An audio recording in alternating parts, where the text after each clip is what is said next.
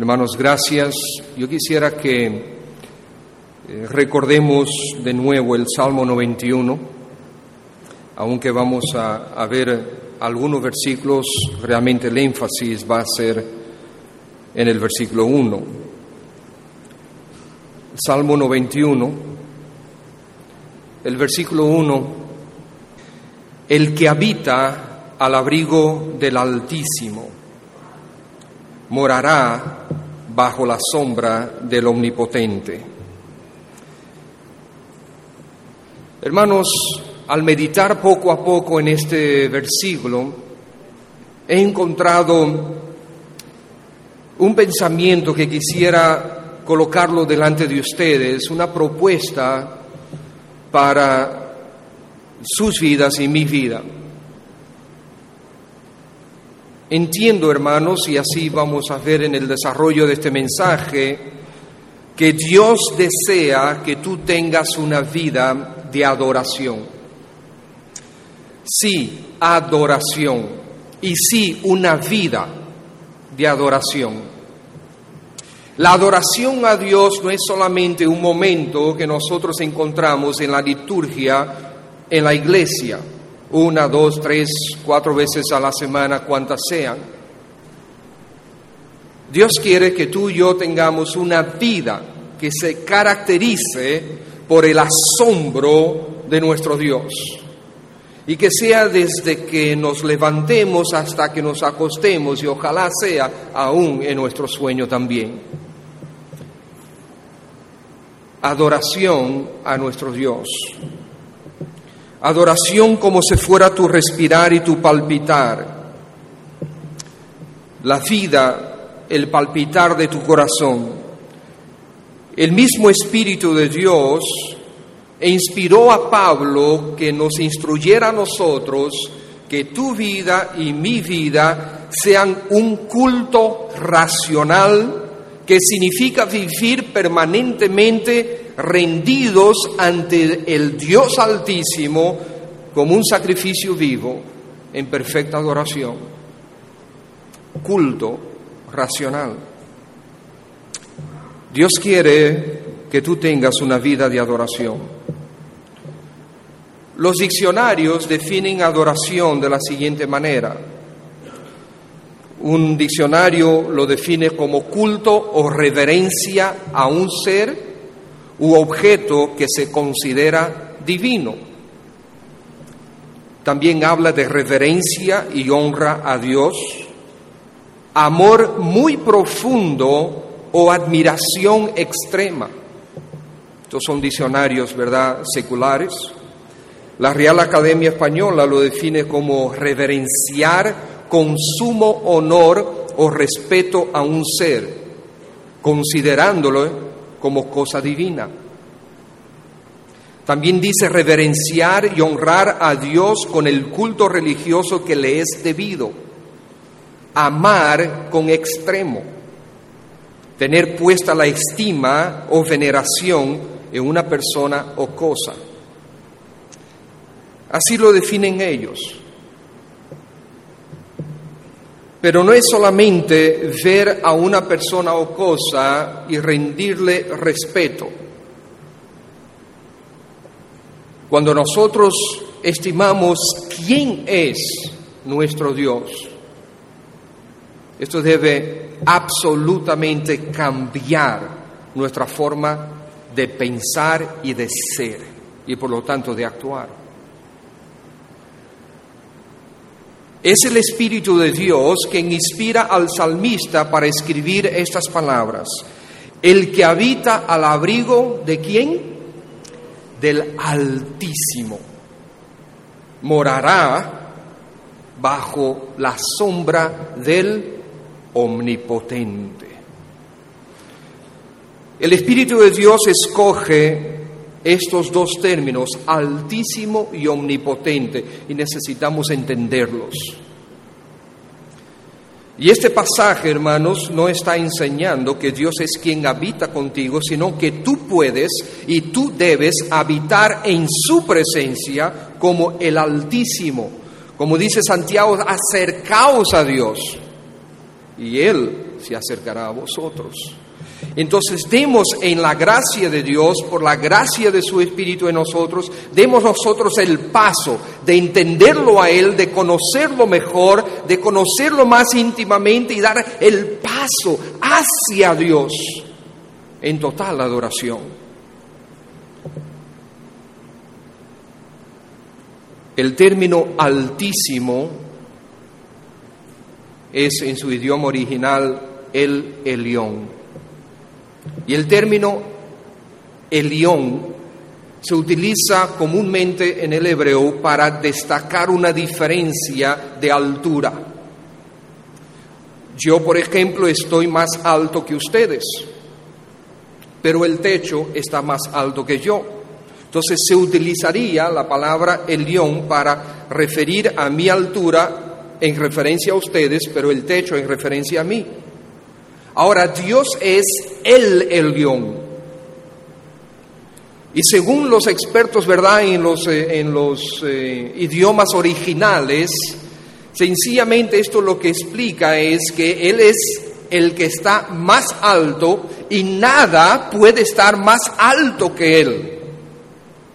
Suponiendo entonces que nosotros llegamos a la altura máxima, realmente no podemos, que Dios está en la altura máxima y nada puede estar más alto que Él, entonces todo, absolutamente todo lo que, se, que ha sido concebido y creado por Dios está por debajo de Él, porque nada, absolutamente nada puede estar más arriba que Él, porque Él es el Elión.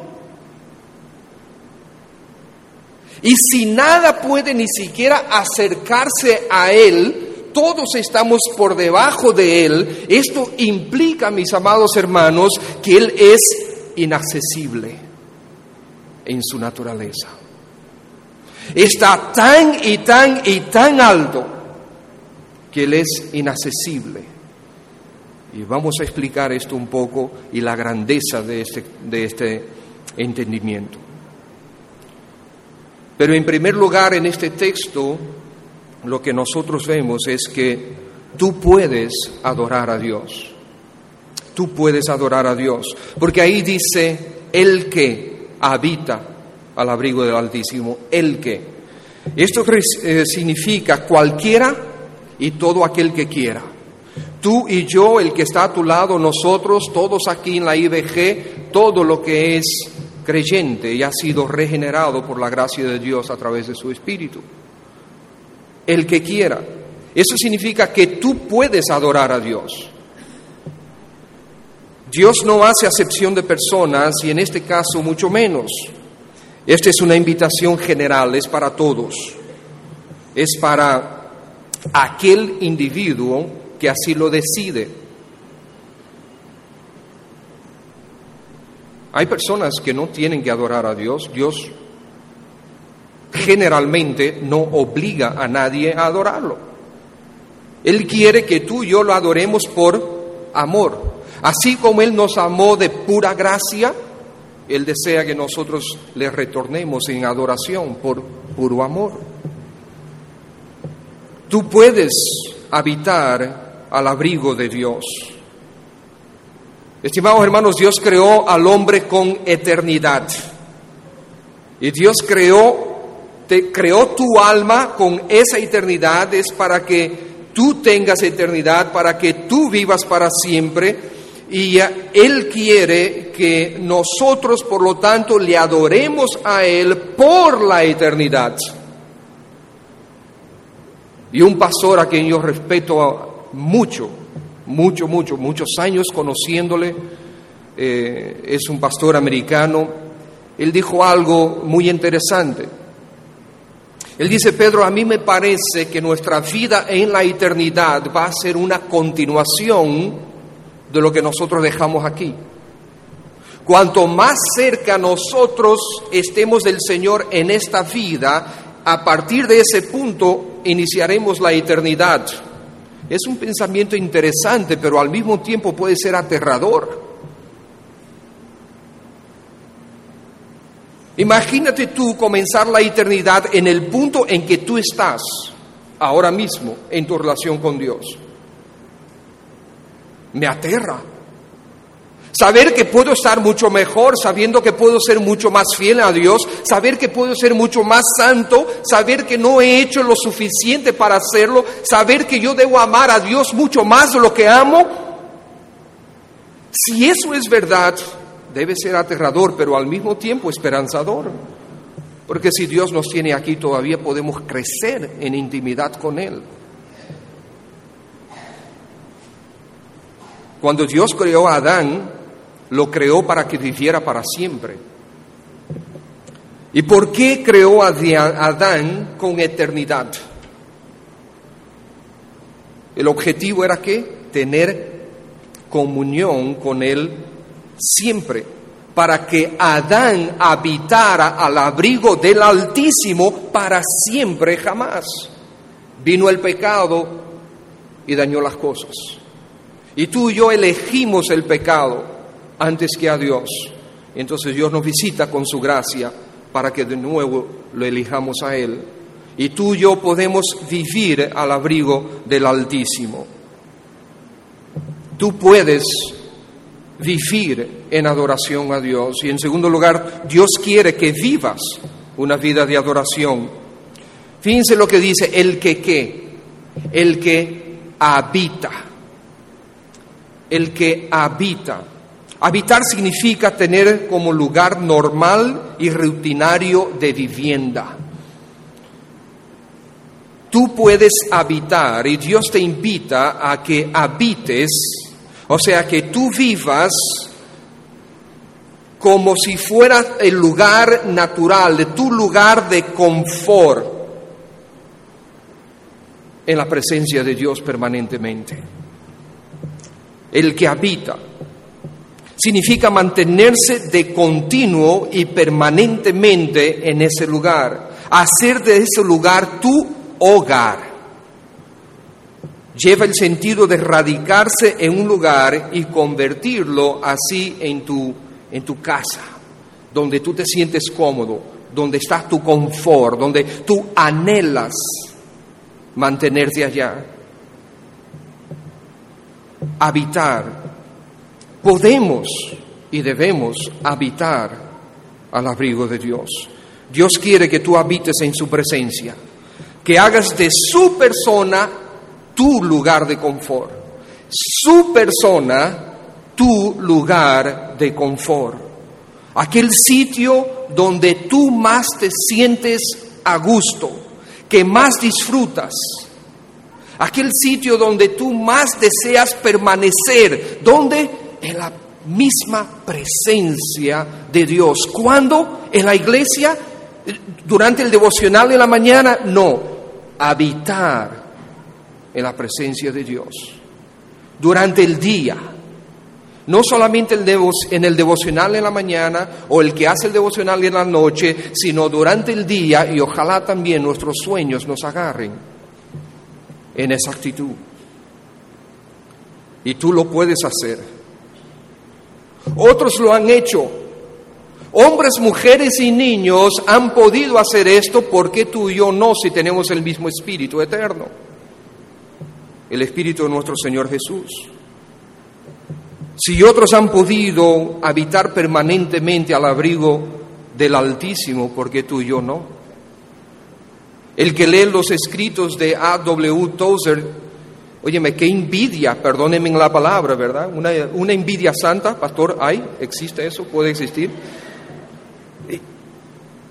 Ver la, la cercanía, la intimidad que este hombre tenía con Dios nos motiva, dice, wow, pero si Él es de carne y hueso como yo, pecador que merece el infierno como yo, ¿qué, ¿qué, es lo que me impide a mí de llegar ahí? Mi carne, el deseo de pecado, el no querer echar eso a un lado, el no querer sacrificarlo todo, aún las cosas que me gustan. Y quizás, miren hermanos, hay muchas cosas que son genuinas, pero nos distraen de esta meta. Tú y yo tenemos el mismo espíritu igual que Él. Como dice Santiago, el espíritu que Él ha hecho morar en nosotros nos anhela celosamente. ¿Tú sabes lo que es esto? ¿Qué pensamiento tan solemne? Que el Espíritu del Dios Todo Glorioso me anhela celosamente. Me anhela a mí. Qué pensamiento tan increíble. Qué verdad, porque Él no habla mentira. ¿Cómo nos debe motivar esto? Dios quiere, desea, nos impulsa, nos invita a estar en su presencia de manera permanente. Él quiere que tú y yo nos acerquemos y hagamos de su presencia nuestro hogar permanente. En tercer lugar, tú debes entender lo que es una vida de oración. Tú debes entender lo que es una vida de oración, de adoración, perdón. Hermanos, la adoración más que un lugar es una actitud. Dice, el que habita al abrigo de Dios. La palabra abrigo es sumamente interesante. Significa en secreto escondrijo, refugio, el lugar secreto. Hermanos, todos nosotros tenemos lugares secretos. Y hoy en día hay lugares secretos virtuales también, ¿verdad? Tú entras al Internet y entonces para buscar tu, ah, tu dirección de email o el famoso Facebook o lo que sea, tú tienes que, eh, te invita a poner el ah, usuario y también la contraseña. Y solamente el que sabe la contraseña puede entrar. Por algo tú le pones contraseña. Es porque tú no quieres que otros entren a ese lugar. Tú tienes cosas que son importantes para ti ahí. Ahora tú puedes darle la contraseña a quien tú quieres, a quien tú elijas. Lo glorioso es que el Señor nos dio la contraseña a nosotros. Hermanos, el abrigo es aquel lugar que solo saben tú y quien tú eliges. En este caso tú y Jehová Dios. Este es el lugar de intimidad. Nadie conoce la profundidad de esa comunión que tú tienes con Dios excepto tú y Dios mismo. Ahora, lo que yo puedo ver y que los demás podemos ver es el, el resultado de esa comunión o la falta de ella. Pero en la medida que tú te compenetras con Dios y tú intimas con Dios y tú te acércas y abrigas y te abrigas en Dios, en el Altísimo, los demás vamos a poder ver la diferencia, el crecimiento. Tienen que haber resultados de nuestra intimidad con Dios. Es imposible crecer intimidad con Dios y que eso no se manifieste en mi vida de alguna manera. Es en esa intimidad, en ese lugar secreto, es donde tú y yo aprendemos más de Dios. Lo, es ahí donde lo conocemos mejor y elegimos permanecer ahí. Ese es el lugar que Dios también elige, elige para poner a descubierto para ti su propio corazón. Hermanos, yo estoy hablando de intimidad y yo les someto al siguiente pensamiento, hermanos. No todos vamos a tener la misma intimidad con Dios. Pero cuanto más cerca de Dios tú estás, a través de su palabra, a través de su espíritu, en el nombre del Señor Jesús, cuanto más cerca tú estás de Dios, mejor vas a conocer el corazón de Dios. Y sabes otra cosa, hermanos, tú vas a poder tener la perspectiva de la palabra de Dios de una manera mejor porque cuanto más conoces al autor de la palabra, mejor tú puedes entender la perspectiva en base a la cual él escribió lo que escribió. intimar con Dios y Dios te descubre su corazón, lo puedes entender mejor. Ahí es donde tú aprendes no solamente las palabras de Dios, sino el corazón detrás de esas palabras. Ahí es donde aprendes a entender su mensaje. Ahí eres tú motivado por él. En ese escondrijo, en ese lugar secreto, en esa intimidad, cuando estás viviendo al abrigo del Altísimo. Y los líderes deben vivir en ese lugar secreto para que su corazón esté cerca del corazón de Dios y su ministerio sea eficaz para gloria de Dios. Dijo Jeremías, hablando de sus pastores, pero si ellos hubieran estado en mi secreto, habrían hecho oír mis palabras a mi pueblo y lo habrían hecho volver de su mal camino y de la maldad de sus obras. Los líderes pueden tener este impacto en la vida de la congregación si están en el lugar secreto.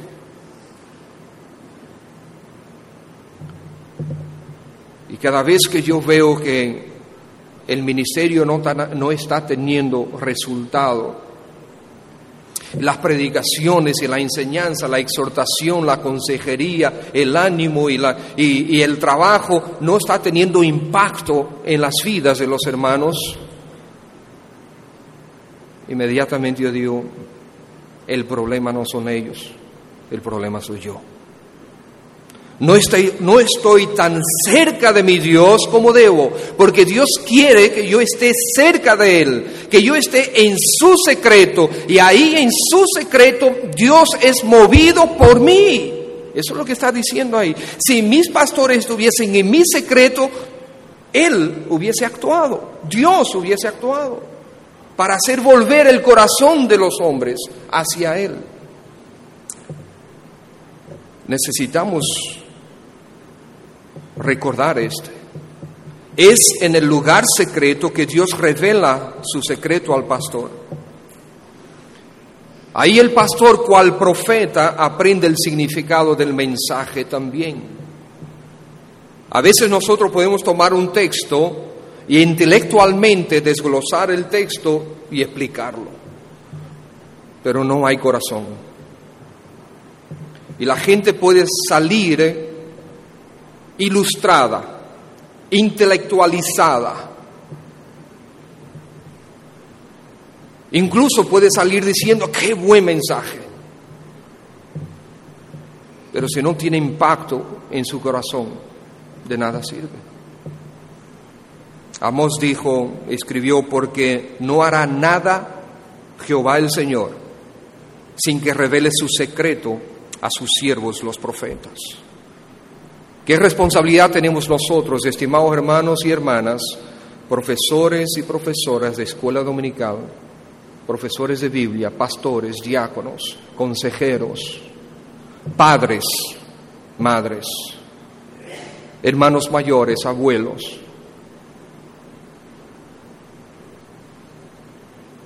Nosotros constantemente estamos haciendo obra de profetas, en el sentido de llevarle la palabra de Dios, su palabra, transmitirla a aquellos que están bajo nuestro cuidado. El Señor en su secreto te ayudará a entender su mensaje para que tú puedas transmitirla a otros también, vivirla tú primero y transmitirla a otros.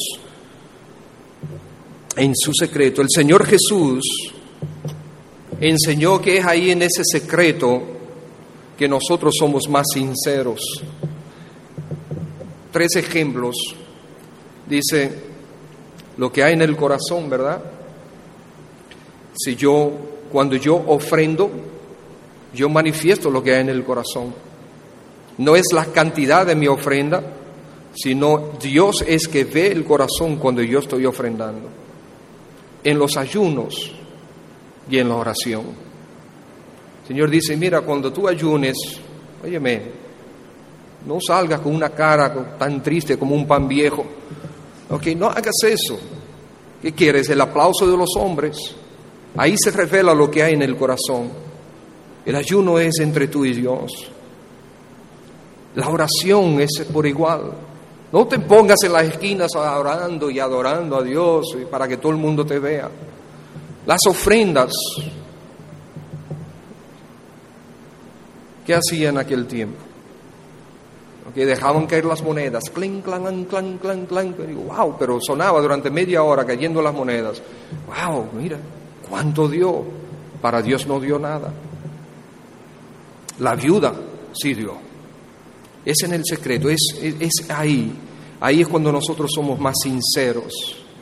Por lo tanto, es imprescindible que tú y yo estemos a menudo en el secreto de Dios. ¿Para qué? Para que todas estas cosas, que, esta basura, este pecado, esta, esta naturaleza terrible que está constantemente cual gigante tratando de dominarnos, sea expuesta ahí y el Señor nos puede dar gracia para quitarla a un lado y así nos va santificando. Claro que, que, que habitar al abrigo de Dios no puede estar separado de su palabra, jamás.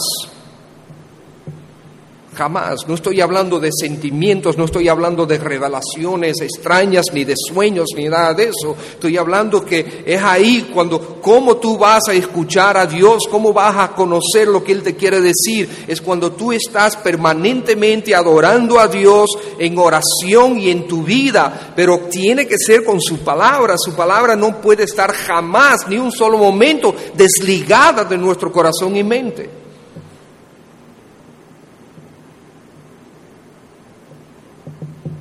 Nosotros debemos entender que es adorar, más que un lugar es una actitud, pero más que el lugar es la persona también.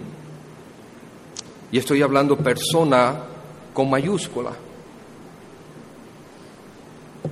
El secreto es la esfera de la adoración, el que habita al abrigo, abrigo es el secreto, es el escondrijo, al abrigo de Dios. Es el terreno donde yo miro al Altísimo, el que habita al abrigo del Altísimo. Ahí, en ese secreto, es donde yo miro al Altísimo. Más que miro, admiro al Altísimo. Es el terreno donde yo puedo contemplar al Altísimo y, y, al contemplar y, y cada vez que mi mente se acerca un poco más a, comprender algo más del Altísimo, no puedo hacer otra cosa que caer de rodillas, que inclinar mi rostro, que compugirme de corazón, que vaciarme de mi ego, que despojarme de mi orgullo, vaciarme de mi soberbia. Soy obligado a ver mi pecado tal y como es porque estoy en la presencia del Altísimo. Soy motivado a confesar y a arrepentirme a la total humillación porque estoy en la presencia del Altísimo. Allí en su presencia inmensa, entonces soy, soy movido a renovar mis votos, mi compromiso con el Altísimo. Ahí es donde yo desarrollo el gusto por estar con Dios. Allí encuentro el gozo indecible, la perfección, la perfección de su amor. Allí es donde yo puedo tener sentimientos que no son engañosos. Ahí es donde aprendo a ver los atributos de Dios y a contemplarlos en total admiración y adoración. Porque yo puedo leer sobre los atributos de Dios de una manera fría, tomar la Biblia y leerlos. Que Dios es el Todopoderoso, Él es el omnipotente, Él es el Altísimo. Pero ¿qué significan estas palabras? Es en lo secreto, en mi intimidad con Dios, esa intimidad de adoración que me hace asombrarme y adorarme y admirarme en la persona de Dios. Ahí que yo voy cogiendo el gusto, el entendimiento, el significado de estas cosas. Y es ahí donde mi corazón e-, es transformado, es impactado por las verdades. Es tomar esas verdades que, que, están escritas y ir más allá en la intimidad con mi Dios, el que habita al abrigo del Altísimo. El título Altísimo es uno propio de la verdadera adoración. El Altísimo, el que está más allá. Si yo realmente llego a entender lo que significa el Altísimo, eh, aquel que está sobre todo y, y está más allá, más alto, y nada puede estar más alto, ni siquiera cerca de eso, significa que yo estoy abajo. Significa que yo jamás puedo alcanzarlo, significa que entonces que esto me obliga a bajarme de mis laureles para mirar hacia arriba y apreciar la majestuosidad de mi Señor. Isaías 6, si desean buscarlo, uno de mis textos favoritos. Isaías 6. En el año que miró el rey que murió, murió el rey Usías, vi yo al Señor sentado en un trono alto y sublime, y sus faldas llenaban el templo. Por encima de él había serafines, cada uno tenía seis alas, y con dos cubrían sus rostros y con dos cubrían sus pies, y con dos volaban. Y el uno que dice, al otro daba voces diciendo, y quiero tomar su atención aquí hermanos, el uno al otro daban voces. Eso es muy significativo. Y le voy a explicar un momento. ¿Qué es lo que decían ellos? Decían, Santo, Santo, Santo Jehová de los ejércitos, toda la tierra está llena de su gloria. Entonces, traten de, pensar en lo que está pensando, de, de, tener la figura de lo que estaba pensando, de recrearlo en su mente. Ahí está Dios altísimo, sentado en un trono alto y sublime.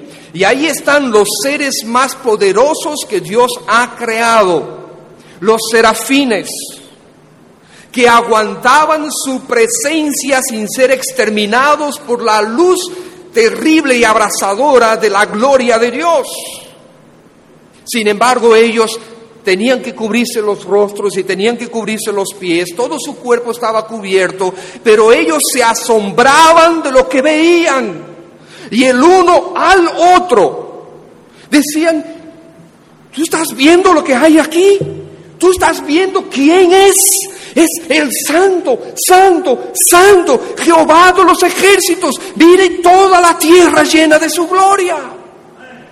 Estaban asombrados y se lo decían. Es como tú cuando, cuando conoces una verdad de la palabra, como que se levanta de las escrituras y te, y, te arrebata el corazón. Tú tienes que llamar a alguien y compartirlo. Mira lo, lo que yo encontré, escucha esto. Eso es lo que hacían estos serafines, el uno al otro, decían, santo, santo, santo, cuánta santidad, cuánta gloria y ni siquiera lo podían ver completo.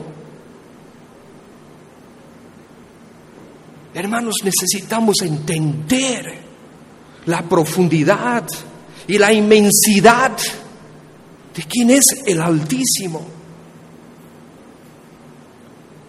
Y dice que se estremecían las puertas, los quiciales de las puertas con la voz del que clamaba y la casa se llenó de humo.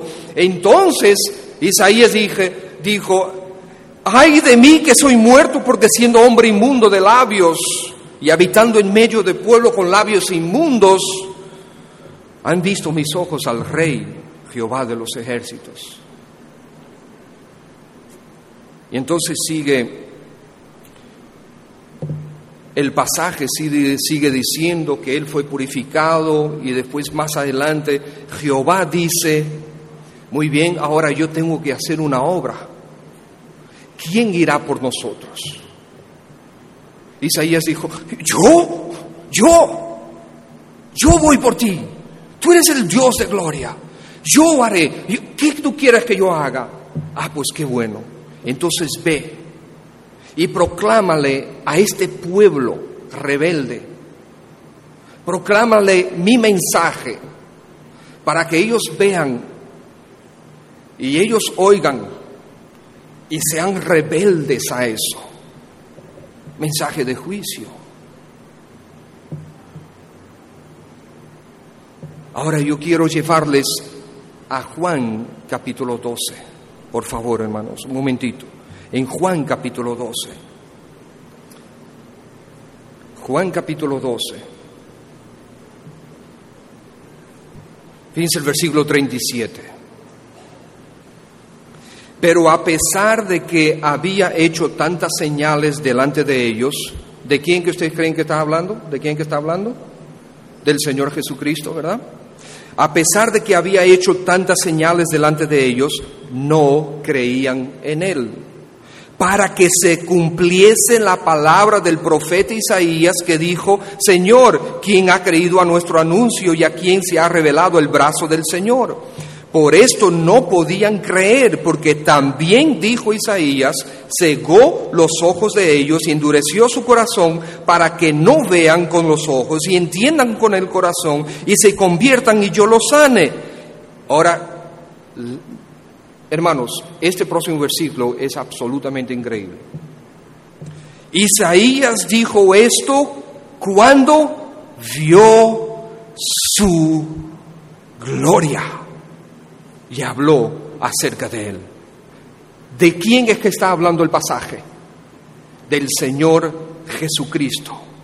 ¿Y qué dice el Espíritu de Dios que inspira a Juan Dice, Isaías habló de esto cuando vio su gloria.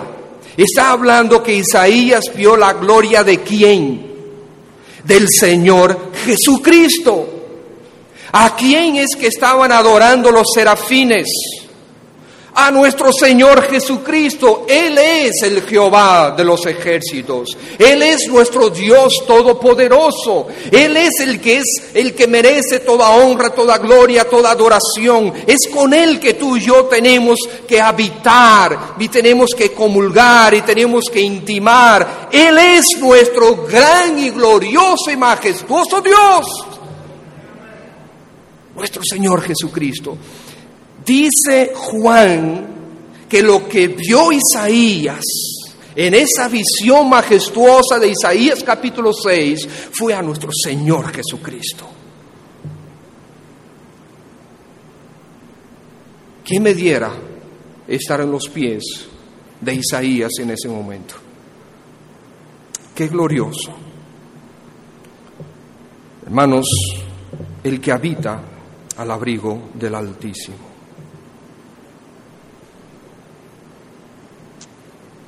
Él es el Altísimo. Y como les dije, como dicen los expertos lingüistas, usted va eh, a los diferentes diccionarios, todos concuerdan. Él es aquel que es imposible alcanzar. Él está tan y tan alto por, por encima y por arriba de todos y de todo que es imposible alcanzarlo podemos extendernos a Él, no lo logramos alcanzar. Él está tan alto en su majestuosidad, tan alto en su soberanía, tan alto en su santidad, tan alto en su inmensidad, que nos es absolutamente imposible alcanzarlo. Tú y yo no podemos acercarnos a Dios nos es imposible acceder a su presencia. Nos es totalmente imposible tener comunión con Él. Y estimados hermanos, esto es necesario tener claro. Cuando tú estudias este término, el Altísimo, y las implicaciones de esto, significa que tú y yo no podemos tener comunión con Dios. Es preciso tener esta verdad muy claro. Yo sé lo que están pensando, allá voy. Tú no puedes acercarte a Dios porque está demasiado por encima de ti y de cualquier cosa que nosotros pudiéramos hallar en la creación. Él es inaccesible.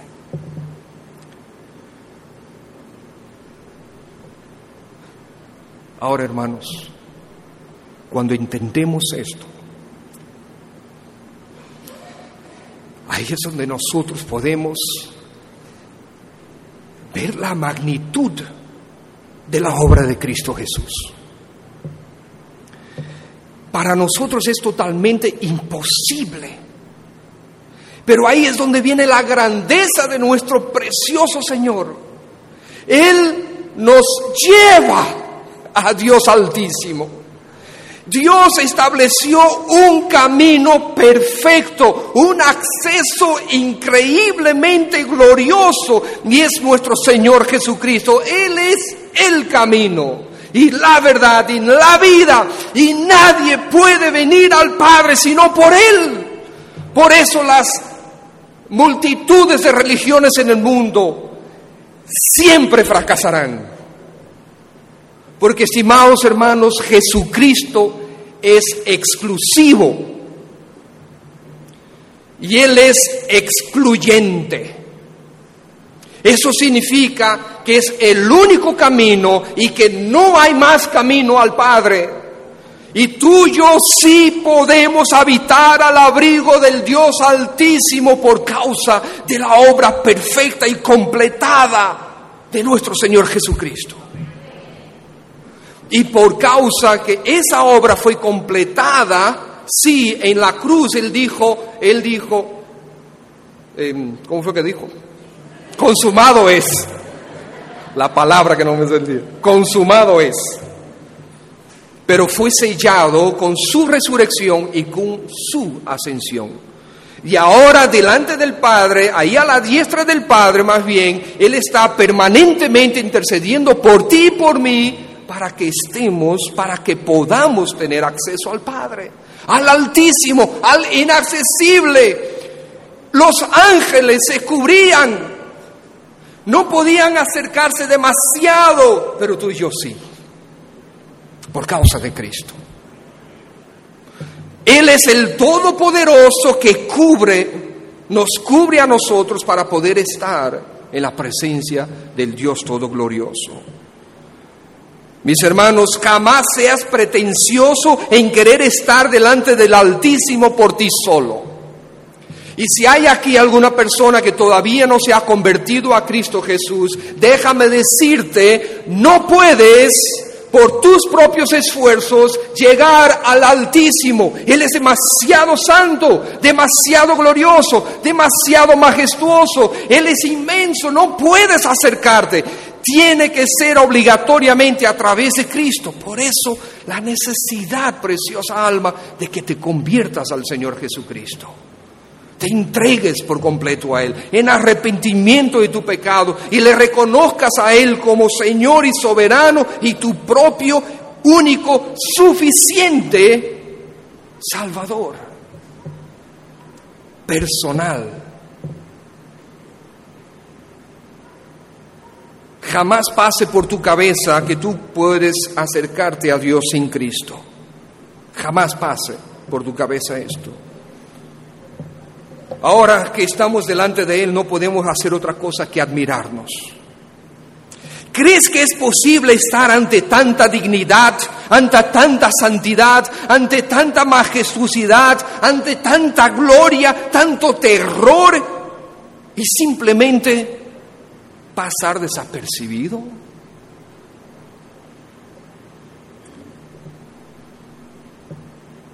¿Has visto en alguna oportunidad algo tan impactante que te quita como la respiración por un momento?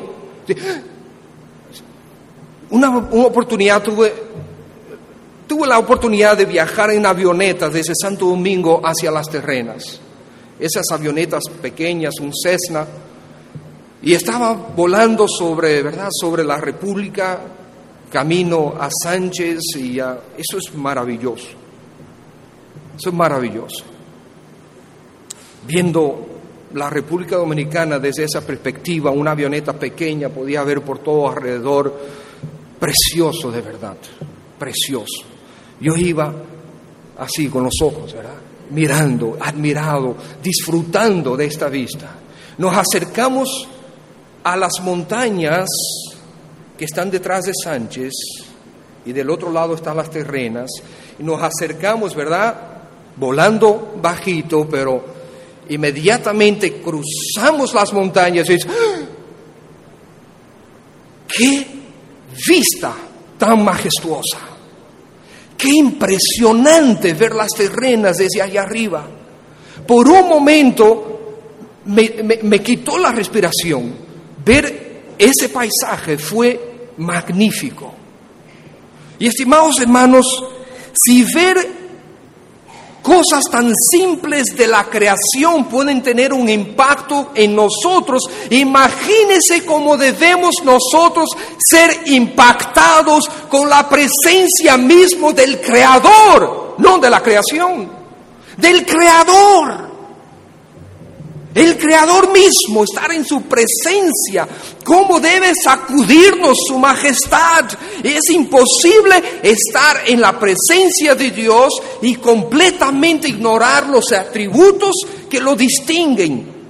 Es imposible dejar de adorarlo.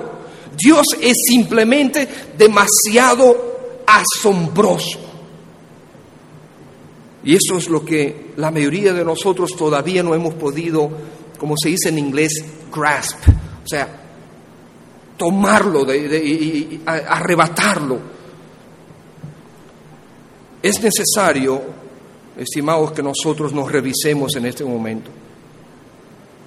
¿Cuán a menudo vamos a la presencia de Dios y nada sucede? Y no estoy hablando de la respuesta de oración, estamos hablando de en mi persona, nada sucede. Nosotros demasiado a menudo, como dice mi mamá, vamos al, delante del Señor como si fuéramos al supermercado.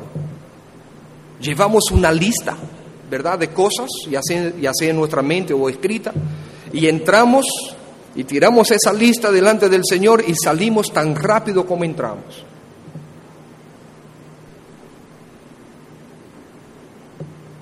Hermanos,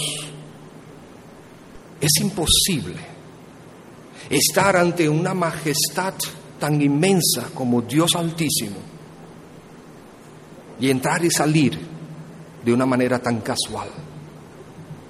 Esto para mí no, yo no lo entiendo. Si ustedes lo entienden, ayúdenme a entenderlo. Pero yo no lo entiendo. Cuando yo veo que yo puedo entrar y, orar al Señor así de una manera tan casual y yo digo, aquí hay algo que no está bien. Es una predicación de Paul Washer, ¿verdad? Que ustedes tuvieron el privilegio de tenerlo aquí en la iglesia. Ustedes han escuchado muchas de sus eh, predicaciones, pero él hacía eh, la ilustración de verdad de tener un encuentro con Dios eh, y tener un encuentro con una patana viajando a 100 kilómetros por hora si yo ahora me presento aquí así como estoy y le dijo, mira, me acaba de chocar, acabo de tener un encuentro con una patana a 100 kilómetros por hora y miren cómo estoy, ¿ustedes me creerían? Imposible. Eso es imposible. Ahora, ¿cómo es posible que nosotros tengamos un encuentro cara a cara con el Dios Altísimo, con su majestad, nuestro Dios, el león, y nada sucedió? ¿No salí impactado? ¿No salí transformado? Mis hermanos, no puede ser posible. La única conclusión lógica es que jamás hemos estado en su presencia. Hemos orado conmigo mismo. Hemos orado con nosotros mismos. Y después nos asombramos. ¿Por qué Dios no contesta en las oraciones?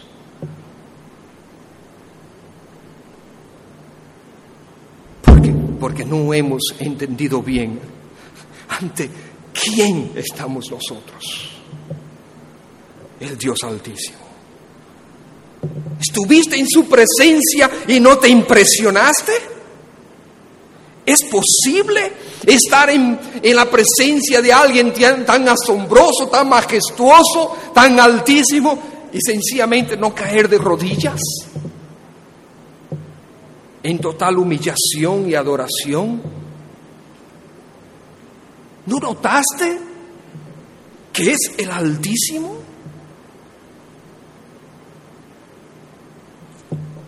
Hay cosas que son muy prejudiciales, nos distraen las cosas del mundo, hermanos. Necesito terminar, no sé cuándo fue que comencé, no tengo idea.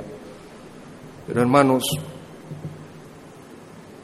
no sé si es la mitad del mensaje o si ya estoy casi terminando, creo que me queda un punto más, pero quiero dejarles con este pensamiento por lo menos, hermanos. Habitar, hacer de la presencia de Dios tu lugar de confort, habitar al abrigo del Altísimo, entender quién Él es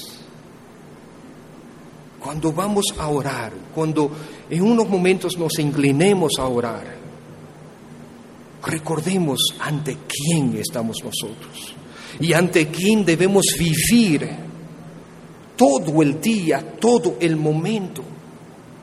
Mañana tú vas a salir a tu lugar de trabajo, a tus estudios. Mañana tú debes vivir una vida al abrigo del Altísimo en total adoración y asombro. Estás delante de Dios, Él te ha visitado con su gracia, Él ha escogido que su espíritu more en ti.